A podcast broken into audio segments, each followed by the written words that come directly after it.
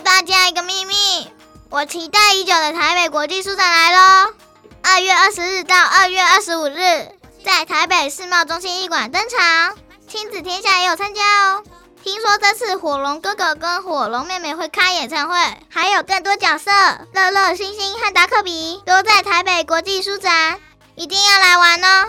什么东西都不怕，让奇幻想象力成为孩子第一道阅读的开胃菜。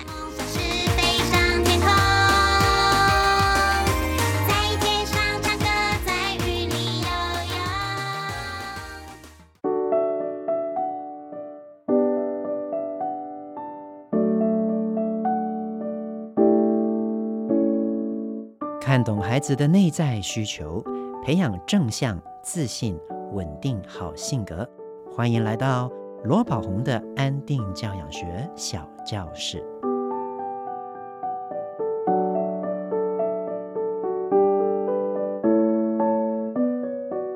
亲爱的朋友，你好，我是罗宝红，欢迎来到罗宝红的安定教养学小教室。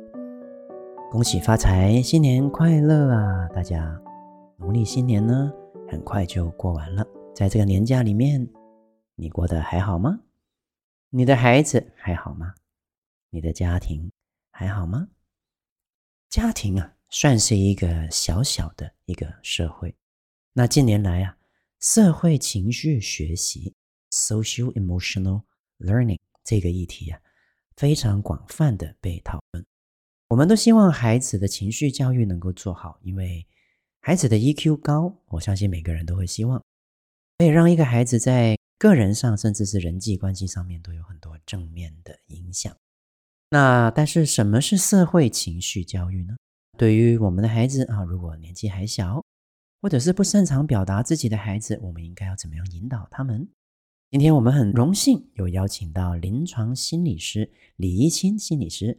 来跟我们聊聊这个议题啊！Hello，Hello，Hello，Hello，宝红老师，我在哦。啊，各位线上的听众朋友，大家好，我是依清心理师。依清心理师，我直接叫你依清可以吗？可以，可以。那跟大家介绍一下依清哈，依清本身是台大心理系的学士，台大心理学研究所临床心理学组硕士。那现任 IEQ 心理师团队发起人，新田心理治疗所。而青埔主任心理师、桃园特教专业团队巡回临床心理师，以及台湾心辅理情绪教育推广协会的专业讲师，那曾经也在长庚医院担任过儿童心智科专业临床心理师哦。擅长的是儿童青少年的人际互动训练、情绪调节训练、专注力提升等等。哇，这些都对我们的听众非常的重要。我相信今天邀请到易清心理师，一定会对大家很有帮助哟。嗯，我也很开心，就是宝红老师邀请我来，那就是希望今天的讨论呢，可以让过年情绪很紧绷的爸妈也可以有一点安定跟舒缓。对，我想就是关于孩子心理上的议题啊，真的是一整年都会让家长在担心的。比如说孩子不讲话，就担心他有自闭啊；孩子太跳痛了，担心他专注力不足了，ADHD 啦。是不是有雅思啦？然后读书，常常都是很烦哎，没兴趣啊，不想念啊，或者是成绩不好，又担心他是不是有学习障碍。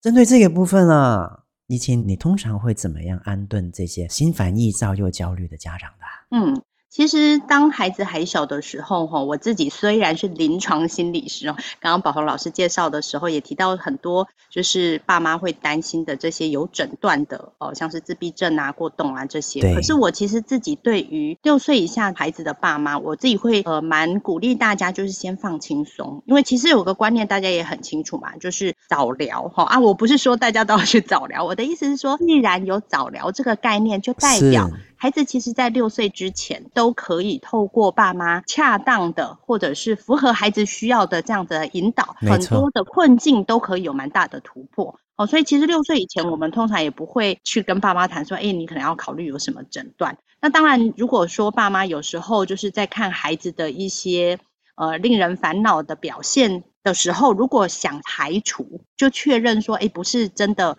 非常需要去到医疗院所的话，哈如果真的有这样的期待，那其实只需要留意一个重点，就是说自己的孩子有没有在进步。如果透过自己爸妈教养方法上的调整之后，哎，会看到孩子一直有在进步，而且这个进步呢，不是只有自我安慰的程度，是就是周边的人也是可以看得出来的。那其实就可以先告诉自己说，就按部就班，孩子就会有他的成长。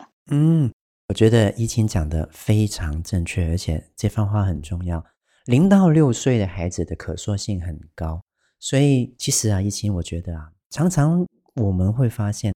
都是因为大人错误的应对，或者是环境的错误引导，让孩子产生种种问题的。那如果说这个大人本身他能够调整，他能够觉察到啊，自己什么样的互动方式，自己什么样的应对模式会造就了孩子各种的问题，他能够去觉察到，能够去调整到，通常孩子在六岁以前，他要进步是很快的。嗯，没错。而且我自己蛮深有一个感觉哦，就是。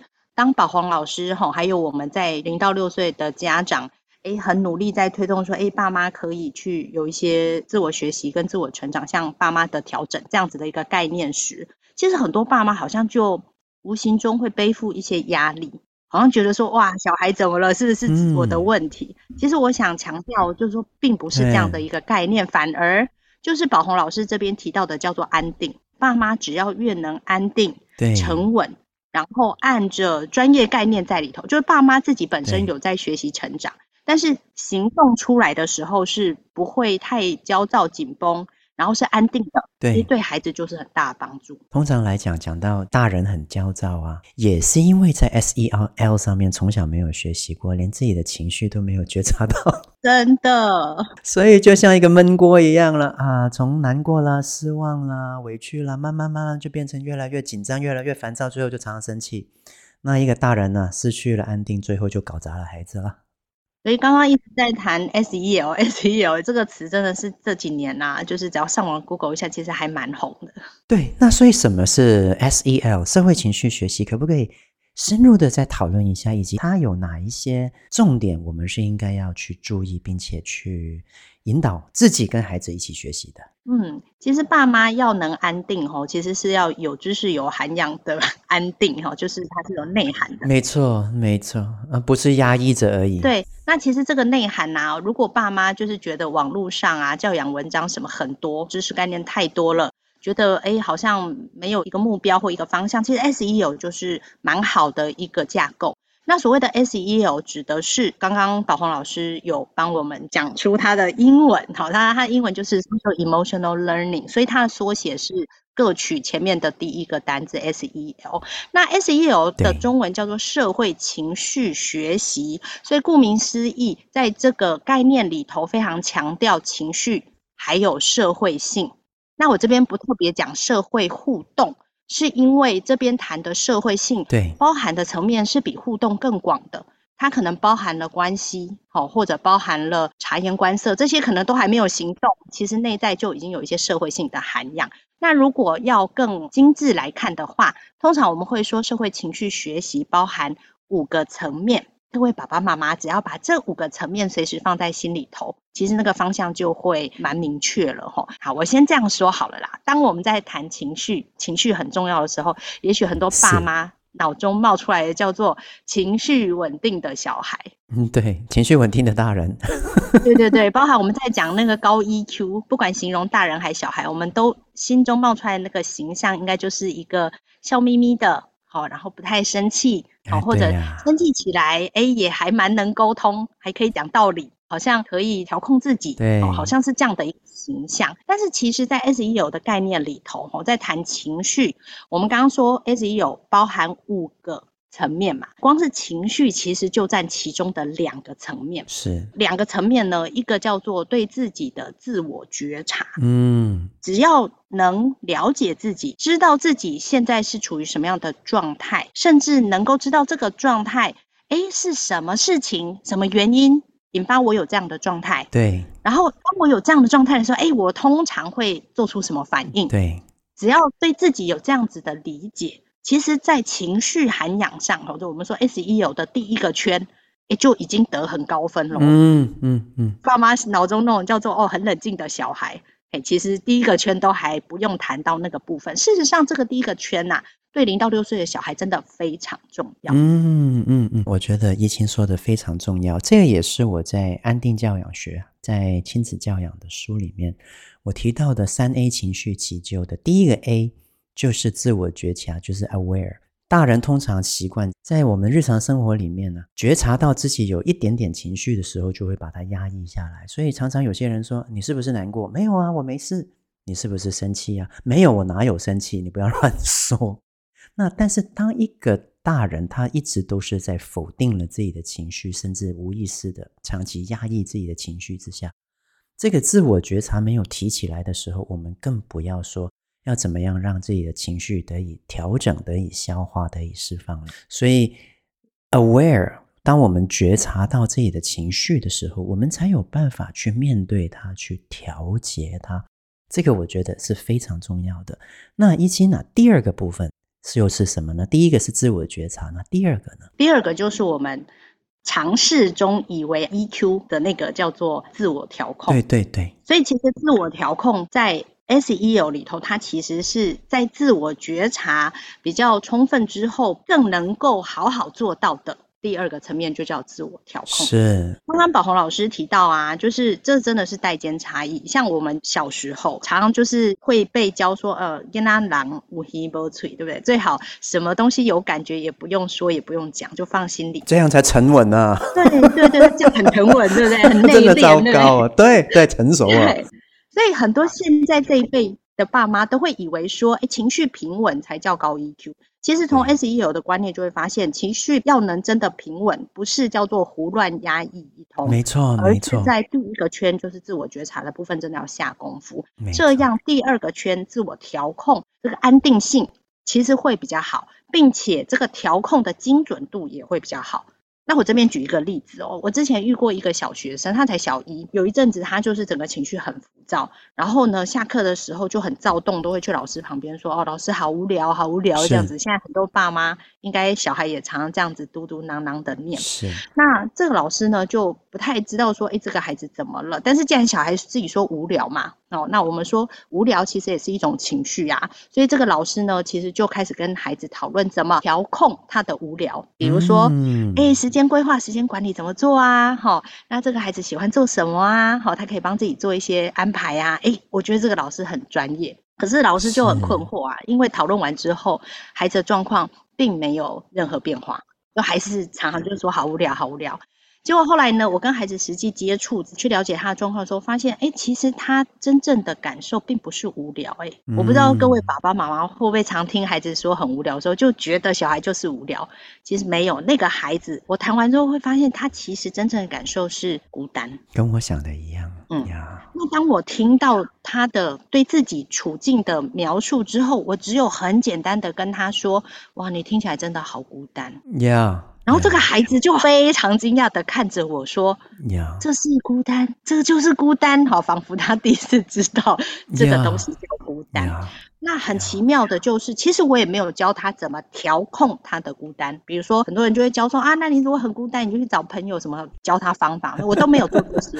对对对，那个孩子很奇妙，当他明白自己是孤单之后，他的焦躁就没有了。然后老师取而代之看到的就是这个孩子开始去采取一些行动来化解那个孤单那种空洞的感觉。所以我们会说，第一个圈很重要，就是因为这样，当对自己的状态。处境是明白了，是觉察了。其实要去调控，很多孩子都会非常乐意。我这边也想到一个真实的个案，其实这样的一个例子很多。嗯、我在工作坊里面都有很多那种虎爸虎妈来参加我的工作坊的。嗯、其实他们一开始都是会带着一个非常超理智的一个姿态来到我们的教室。然后双手就是交叉在胸口上，然后听听看罗宝红老师到底讲些什么哈。有一个家长我印象很深刻，就是他在第一天啊，他都没讲话，因为我们的工作坊的活动是体验式的活动，那所以我也在一开始工作坊的第一天早上，我就告诉大家，我要邀请大家哈，打开你的心去感受，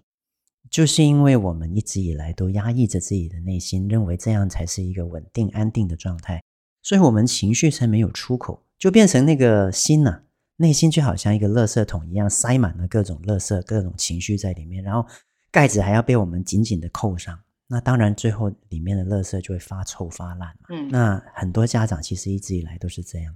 嗯，又要兼顾工作，又要兼顾家庭，还要照顾小孩，还要注意他的课业。我的天呐！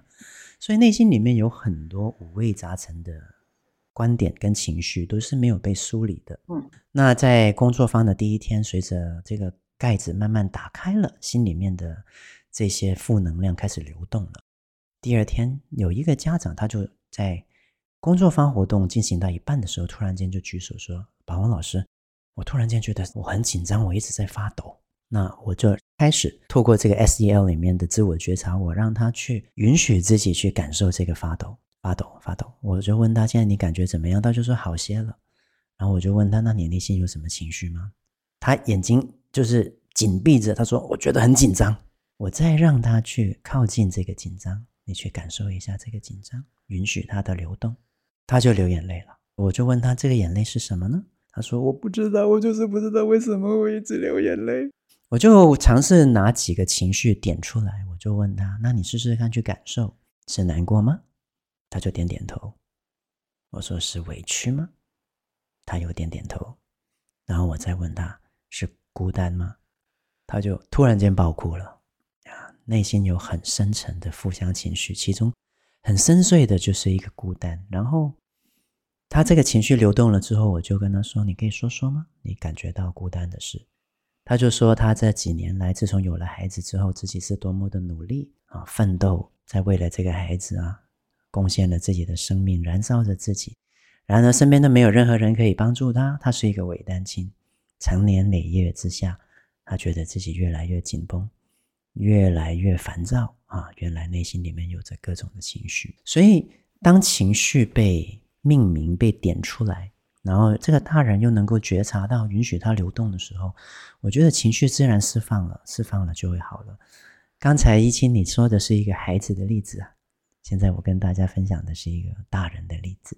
嗯呀，其实很多爸爸妈妈吼最烦恼的零到六岁小孩的情绪，只要问说你最烦恼小孩什么，大人都会说小孩爱生气。哎呀，但是其实面就是很多小孩他的生气怎么来呢？其实很多时候是爸妈自己本身的情绪太紧绷了，然后爸妈不太知道自己怎么了。我们假想刚刚宝红老师提的那位妈妈，他在家里一定很希望很多事情可以照着步调走。然后可以尽可能的，就是让孩子可以跟上大家，哦，可以做得好，所以他一定很紧绷。然后他的委屈、他的担心，没有人知道。但是话语又很紧绷的时候，那他的孩子自然就也会跟着有点紧绷，就会在表面上看起来像是一个爱生气的样子。对，所以其实太快去谈情绪调控，对孩子还有大人来说，其实都是一个很吃力的过程。是，反而不如先了解自己啊。没错，先觉察自己的情绪。很棒哎，这两点。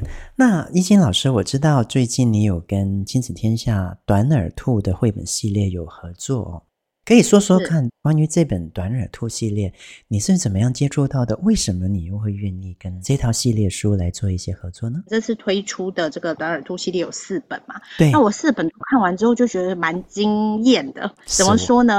那个经验不是故事有多就是耸动之类的，不是，是是四本短耳兔的分别提到的故事，其实都很巧妙的触及 SEL，我们刚刚说五个层面的各其中一个，所以四本加起来其实刚刚好，就是几乎可以说是零到六岁小孩最适合撒种的第一到第四个层面。那我们刚刚说第一个层面叫自我了解嘛，好，所以系列的第一本我是短耳兔。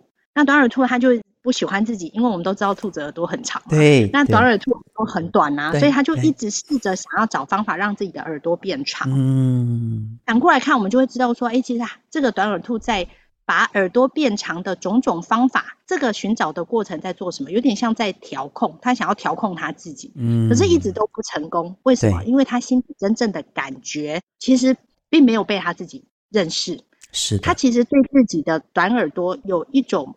不喜欢的，有点讨厌的，有点尴尬的，害羞、困窘的那些感受，如果他自己没有先了解，他做再多的调控行动，那个故事很可爱啦，什么帮耳朵浇水啊，等等等等，它是其实都只是调控而已。那最终他会发现说，再怎么调控都调控不来，因为真正的感受没有被认识到，就像人生啊，真的真的，一直都不接纳，越抗拒就越持续。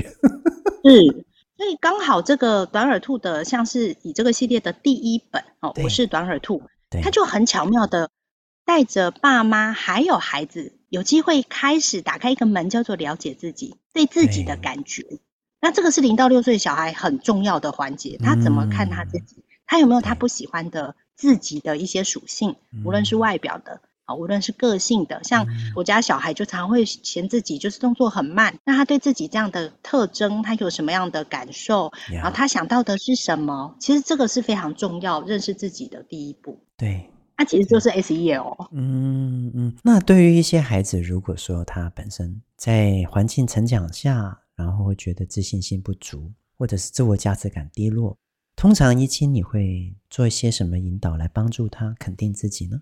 其实也是，就是回到 SEL，我们刚刚其实已经介绍了第一个圈跟第二个圈嘛，是哦，叫做自我觉察跟自我调控。嗯，刚刚宝红老师提到的，诶，其实有一些孩子啊，他就是真的在客观条件上。他不是那么的第一眼就让人呃轻易的喜欢他，或者是很容易交到很多朋友啊，或者他的才能上可能没有很显眼出色的地方，甚至外表可能就是不会很特别讨喜。其实短耳兔的这个系列第二本提到的小象莎莎，那我相信很多零到六岁的孩子都有这样的。小剧场在自己心里，是爸妈会觉得说，哎，这个应该叫做自信心吧？但是我自己不这么看，我自己会觉得说，其实一个人呢、啊，要怎么样去呃喜欢自己？其实零到六岁的小孩怎么喜欢自己，非常大部分是透过别人怎么看他，没错，而不是这么小就开始觉得哦，反正我不管别人怎么看，我我喜欢我自己就好了。这个大概是三四十岁才做得到的。是的，是的。既然要透过别人的眼光看待自己，那怎么样在跟别人相处、跟互动当中，能够有一个好的关系、舒适的关系，其实就变得很重要。所以在小象莎莎的这一本故事里头，对我来说，我就觉得说，哎，也可以爸爸妈妈跟孩子一起去去讨论说，哎，小象莎莎所做的这些行为，比如说他很喜欢短耳兔嘛，那他可能就会黏着短耳兔啊。那我们可以跟孩子一起去讨论看看，哎，那当小象莎莎黏着短耳兔的时候，短耳兔是什么感觉？这个就是 SEL 的第三个层面。我们刚刚还没讲到第三个，第三个叫做社会觉察。对，在我们能够善于交际之前，要至少先能够懂得察言观色，对，看懂别人的心情，体会别人的处境，甚至有一些很基础的，我们说有点像换位思考的同理心。其实零到四岁大概同理心还有点难啦，对。但是五六岁之后的孩子，其实就可以开始透过绘本，我们阅读的小孩，其实内心会认同的是主角短耳兔。对。所以当小象莎莎在对短耳兔做这些行动的时候，对，要去同理，其实是很容易的。嗯。所以第二本的这个小象莎莎的故事，我就觉得说，哇，在谈社会觉察。是很好的素材。我我非常喜欢第二本的。然后我在看第二本的时候啊，我还有一个想法，就是这个小象莎莎动作又粗糙啊，力气又大，然后常常要搞砸事情。但是他常常都是笑眯眯的。我觉得他的父母，这个大象妈妈、大象爸爸，应该也是 EQ 很高的大人，所以才会 养出一个这样的孩子。对，我们会看到莎莎，她其实对自己，我觉得她有她一定的满意度在。对，这个很特别。那。第三本呢、啊，那个怡清老师是东东的考卷不见了。其实这本我超喜欢的，因为它有披露出一个人内心里面本来就有的一个黑暗面。嗯，我们刚刚提到 SEO 第一个圈叫自我觉察，第二个圈叫自我调控，然后。刚刚又讲到第三个圈叫社会觉察嘛，没错没错。那我们先讲第四个圈好了，因为在系列书上哈，可能就不会对到第三本哦，它会对到的是第四本，啊、是那个乌鸦小派。面包宅急便。刚刚这个东东虽然很精彩，但是我们稍后一点点讲。好，第四个圈叫做呃社会关系，有了觉察，接着就可以开始有一些简单的应对进退嘛。是在乌鸦小派的这一本，就是这个系列的第四本，它其实就是。在谈说，哎，乌鸦小派其实很想跟大家就是好好的相处，可是他不太知道怎么做，所以在故事当中，乌鸦小派用了一些方法，其实得到的是反效果。嗯，我觉得很棒的是，透过反例，其实在，在呃学龄前，孩子会更容易想到正例。就是乌鸦小派这样做得到了反效果，那应该怎么做呢？怎么做别人的感受会是舒服的呢？透过这样子的一个故事脉络，然后甚至可以延展出一些对话，爸妈就有机会透过不说教的形式，让孩子自己去。谈一些，当他真的想跟别人相处或一起玩的时候，有哪些作为是比较能够拉近距离的，反而不是让彼此是疏远或者是破坏关系的。那这个就是我们说社会关系的层面。针对。那个小乌鸦，嗯，一清有没有一些真实的例子可以说说？因为在我的补习班里面，确实就是我有见过有这样的孩子，真的，尤其五六岁小男生 哦，他已经四五年级了。我从他一二年级开始看他，他就是那种看到大家在玩的时候，他会在旁边观察，但是他想加入的时候，他都会用一些很调皮捣蛋的方式，比如说去故意去弄人家啦。来引起别人注意，但是都会得到反效果。是，其实这样的孩子啊，大概从四五岁的一些小男生，好、嗯，一直大到甚至五年级、六年级，蛮常见这样子的一个我们说叫做人际互动的可惜啦。我是觉得很可惜，嗯，因为他们这些孩子的出发点其实是很想要交朋友的，那个出发点是很好的。然后最棒的是，他们还采取了行动，其实行动力是很好的，对，只是他的。一点点就是叫做方法，那这个方法其实很多爸妈会直接用口头想要教，比如说啊，你这样子弄，就人家才不想跟你交朋友，会直接说啊，你要跟人家好好说啊，就会直接想教方法。可是这个乌鸦小派的故事啊，在爸爸妈妈跟孩子分享的时候，其实可以多点一些对方的感受，是，因为孩子当他能够了解自己这个行动对方的感受，他能够了解了，好，我们说同理心这个。基础有了，大部分孩子会蛮容易想到自己做什么才会让别人觉得舒服。所以，与其去说教，告诉孩子方法，不如就是让他知道别人的感受。那很多这些小男生啊，好，其实啦，就是会用搞怪的方式想交朋友。对，其实是他真的是没有注意到别人的反应，没错。然后他没有想过他可以有别种做法或别种语言习惯。刚刚宝红老师提到，都已经小四小五了嘛。对，那我就可想象这个孩子可能在零到六岁，在家庭里头，他可能不太善于用正向的或者直接表达自己的需要的这种方法来讲话，可能大部分是讲反话。嗯，比如说他很想要一起玩，他说的不是啊，我好想跟你们一起玩哦，不是，他说的是，哼，谁要跟你们一起玩啊，好无聊。这个孩子他的家庭背景也是会造就他变成这样孩子的原因。首先，他本身是一个独生子哦。那再来的就是我跟他的妈妈，就是有几年的互动经验。他妈妈都是话不多，然后整个感觉就是很压抑的。或许妈妈本身也不习惯表达自己的感受，觉察自己的感受。那当然，相对的，他的孩子可能在这方面的发展也比较弱了一些。嗯，是。有几次跟他妈妈讲过孩子的问题，结果我发现的就是，好像跟他说了之后，他的妈妈会做的就只是回去跟孩子说教。嗯，对，就是很理智，对，超理智的，结果也没有太大的效果。那后来我就在课堂上，就是多去观察这个孩子，然后比如说他在休息时间看到别人玩，那我就会引导他，或者是跟其他小朋友说，跟他一起，让他一起参与这些活动了等等。哎、嗯，结果就发现去年这一年下来，他又真的终于有进步了，从以前的还在旁边捣蛋，引起别人的厌烦，变成现在他开始能够加入别人。嗯是啊，所以宝红老师就是在示范一个正向的与人互动的方法。嗯，其实这样的示范对孩子来说真的很重要。很多爸妈会用就是我们说叫做原则式的教导，比如说你要好好说啊，可是怎么说，然后口气是什么？其实很多孩子从小家庭氛围没有这样的习惯，我觉得是很可惜的。对，那针对日常生活跟孩子的相处。要怎么样的可以帮助孩子自然而然能够培养出这个自信心跟同理心？有没有更具体的建议可以在这边提醒我们的听众呢？其实最简单的方法，也是最适合零到六岁的小孩。我觉得真的就是先好好的陪孩子去了解他自己的情绪。嗯，很正确，很正确。五个圈很多，但是第一个圈最根本，而且最基础、最重要，了解他。那通过大人对他的了解，孩子对自己的了解才会慢慢进步。对，这个我觉得一清说的这一点非常的重要哦，因为很多时候就是因为大人自己本身都忽略了自己的情绪。那所以也造就了他们无法去了解孩子的情绪，跟孩子做一些连接，因此孩子也慢慢出了问题。那大人他还可以透过自己这么多年的人际互动的一个经验来去调试自己，来应对外界，但是孩子没有啊，孩子没有这些经验值。嗯。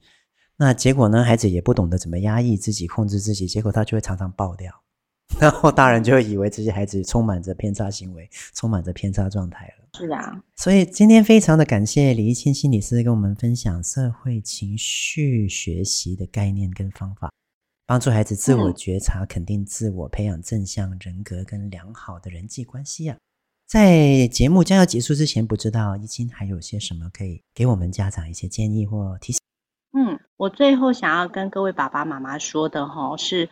呃，我们刚刚第五个圈还没有说，那个叫做负责任的决定，但是没有特别说，其实真的也是因为零到六岁的孩子要谈责任感，其实太沉重。嗯，能够把前面四个圈陪着孩子从绘本、从日常生活去慢慢认识自己、了解别人、体会别人，那孩子对于人我。各自的了解都越来越深厚的时候，再做出的决定，或者他再想出来的问题解决方法，那个平衡还有成熟度，爸妈一定是指日可待可以看见的。那当然，如果爸妈还是很着急，就是第三本这个东东的故事，在后果的讨论上，对爸妈也会是很好的帮助。那我想要再问一清一个问题，虽然说要结束了，但突然间想到一个，我觉得或许会对家长有一些启发的。是不是说我们要让孩子啊，就是能够养成一个对方的同理心之前，他必须要能够去觉察自己的感受？是，这点非常重要。对，所以换句话说，就是如果一个孩子他是不懂得去感受自己、觉察自己情绪的，他也很难去觉察身边的人的情绪，甚至是同理他们。是，在这个部分来讲。如果我们要从小帮助孩子觉察自己的情绪为重点的话，那是不是大人本身他自己也必须具备这个能力呢？是。那方法是什么呢？这个就是我一直在推广安定教养学的关键。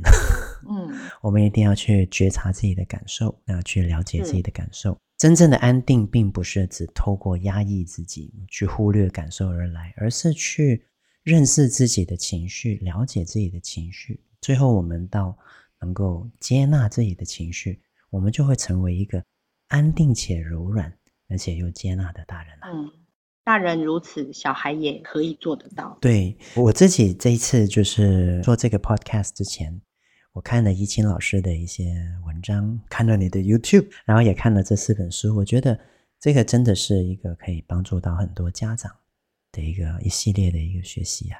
那在这次节目里面，有没有介绍到的短耳兔暖心绘本套组啊？一到四本，同时里面也有一个是李一清老师自己设计的一个游戏指南，对不对？对，希望能够帮助爸妈，就是读完故事之后，哎，有个方向性可以跟孩子讨论。那最后也提醒大家，情绪本身呢，其实是没有对错的，不管你是生气的、难过的、委屈的、伤心的、孤单的，这个都没有错。哦，所以情绪本身没有问题，要怎么样应对这些情绪，处理这些情绪，才是真正的问题。那我相信，透过李一清心理师今天的说明，以及这四本绘本，一定会帮助到家长的。我们再次感谢今天一清心理师来到我们的节目里面，谢谢你哦，一清。谢谢，谢谢宝红老师的邀请，很高兴认识大家，也认识宝红老师。一清，你的孩子几岁了？呃，我的孩子一个小二，一个小四。哇那我是真心的跟各位爸爸妈妈说，这个自我觉察的功夫要是练出来，孩子可以吃一辈子。真的，我也见过很多的大人，从没有办法觉察自己内在的感受到，然后跟家庭里面的成员，包括孩子、丈夫搞得一团糟，到后来慢慢慢慢呢，这方面越来越提升，家庭越来越和谐。的确是看到很多正向的影响的，嗯，希望今天的节目能够带给大家一些收获，带给大家更多的家庭里面的温馨。那我们一起守护着心爱的孩子长大。再次谢谢一心老师，我们跟大家说拜拜喽！大家拜拜，再见。一句英语小单元，今天我们来讲一下跟情绪相关的英文要怎么说呢？我们先说正向的，比如说开心啊，很简单，叫做 happy，happy，它是两个音节的。比如说我很高兴，我很快乐，可以说 I'm happy。I'm happy。那感兴趣呢？我们可以说 interested，它是三个音节的字。interested，interested。我很感兴趣，我们可以说 I am interested。I'm interested。那再来，我们讲一些基本的负向情绪，比如说难过，叫做 sad。sad，它是一个音节的啊，我很难过，可以说 I'm sad。我非常的难过，可以加一个 so，变成 I'm so sad。I'm so sad。 那小朋友常常都会有的，或大人都会有的，生气，生气叫做 angry。angry，我很生气，I'm angry。I'm angry。最后一个啊，有时候当我们的期待落空的时候，我们会感到失望。失望的英文哦，它这个字比较难哦，有四个音节 ，disappointed。我们再说一次，四个音节，disappointed，disappointed。我感到失望，I'm disappointed。I am disappointed。来复习一下今天我们学过的小短句。我感到高兴。I'm happy. I'm happy. 我很感兴趣。 嗯，I'm interested. I'm interested. 我很难过。I'm sad. I'm sad. 我很生气。I'm angry. 我现在很生气，I'm angry now。我感到失望，I'm disappointed。I'm disappointed。 谢谢大家收听罗宝红的安定教养学小教室。喜欢今天的节目吗？我是罗宝红，亲子天下 Podcast，谈教育，聊生活，开启美好新关系。欢迎订阅收听。Apple Podcast 和 Spotify 给我们五星赞一下。对节目有任何的想法或者教养上有什么问题，都欢迎加入亲子天下 Baby Line 向我们提问哦。我们下次再见。